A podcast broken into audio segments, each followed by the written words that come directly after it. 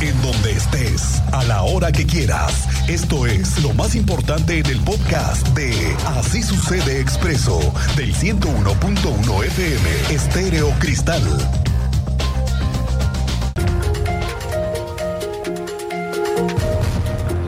Bueno, pues nos las cumplieron los transportistas de Querétaro y sus alrededores.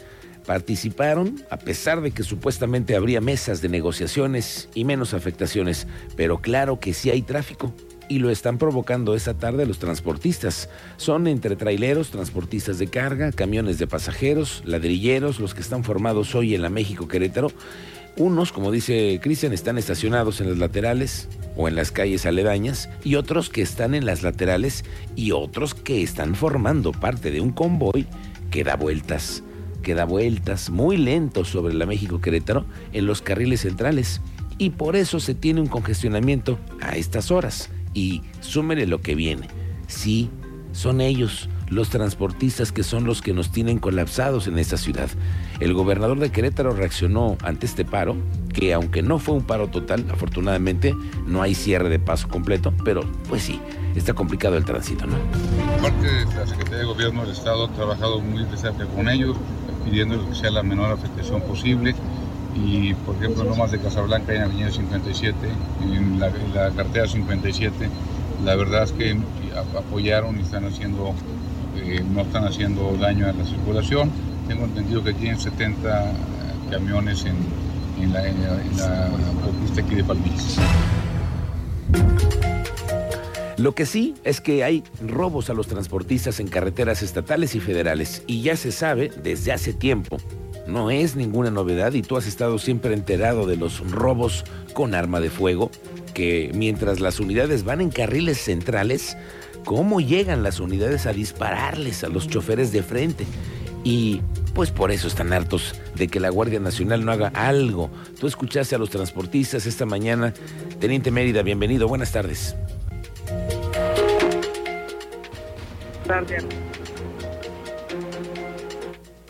A ver, teniente, vamos a recuperar la comunicación con este señor porque él estuvo junto con eh, los representantes esta mañana de Amotac, que son los que tienen finalmente pues la vocería de las necesidades, demandas, consignas que están lanzando contra el gobierno acerca de este movimiento que tienen. Ya no es de ahora, ¿no? Lo, sabíamos desde el otro día.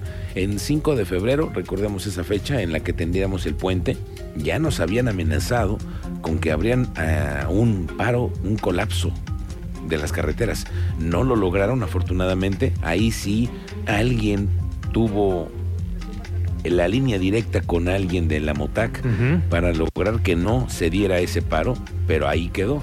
Ya pasaron del 5 de febrero, 10 días después, y como no hay solución, porque pues siguen habiendo las mismas unidades, sigue el mismo, habiendo el mismo personal, pues no pueden crecer las cosas y los servicios siguen así, deficientes en el tema de seguridad. Te digo que tú, tú les eh, platicaste con los transportistas, Teniente Mérida, muy buenas tardes. No entra, no entra Teniente Mérida. Bueno, vamos a hablar ahorita con él. Le quiero decir que el coordinador de la Unidad Estatal de Protección Civil, Javier Amaya, aseguró que probablemente el día de mañana quede sofocado el incendio en el relleno sanitario del municipio de Querétaro.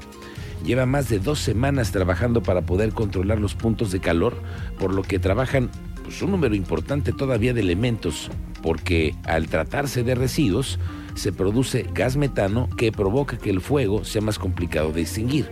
Entonces, son más de 40 metros de montañas de basura. ¿Se imagina usted? Ahí siguen colocando tepetate y tepetate y más tepetate para que las corrientes de aire no les vuelvan a prender este relleno. Es un evento bastante complejo en el que han tenido que intervenir muchísima gente, muchísima agua, muchísima tierra y muchísima maquinaria. Eh, fue muy complejo, pero yo creo que para mañana o pasado mañana podremos estar dando ya la noticia de que ya estamos, terminando con esto. Fíjate nada más, pasado mañana, 15 días van a cumplir con esta cosa, ese incendio. Ojo, ¿eh? No está fácil el tema. Y bueno, el incendio del relleno sanitario de Corregidora puso el dedo en la posibilidad de que muchos otros sean revisados y además se garantice la manera en la que están operando. Y en Corregidora lo tienen cerrado y eso ha obligado a tener una estrategia en el manejo de las miles de toneladas que diariamente surgen de parques industriales y miles de casas habitación. Entonces, por ejemplo, hoy Veolia, Veolia es la empresa que tiene la concesión en el relleno sanitario de Montpaní, cada vez más cerca de miles de casas que ya perciben el crecimiento de este lugar porque cada vez están más cerca de la zona metropolitana. Antes decíamos aquel relleno sanitario que está allá, allá por Montpaní, no nada más que Montpaní, y ahora ya es, forma parte ya del, de la distancia más cercana, de la colindancia, quiero decir, de Juriquilla. ¿A poco no? Entonces, Montpaní cada vez tiene más casas alrededor que perciben el crecimiento y el olor, que no es nada grato. Entonces, ya se sabe que tiene que buscarse una ampliación y ese es un negociazo millonario que los políticos siempre tienen muy a la vista. Sí, sí, sí, el tema de las concesiones de basura y de recolección.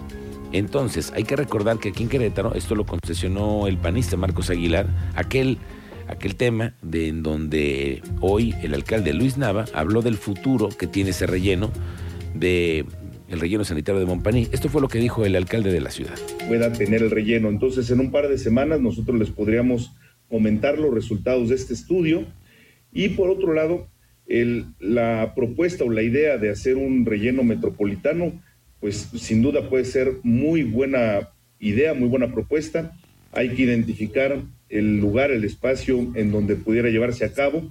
Creo que todavía no, no se ha identificado como tal un lugar, pero pues sin duda el poder tener una muy buena logística en el manejo de los residuos sólidos urbanos, pues es, es una muy buena oportunidad para que entre todos sumemos esfuerzos y podamos llevar a cabo un proyecto de ese tipo.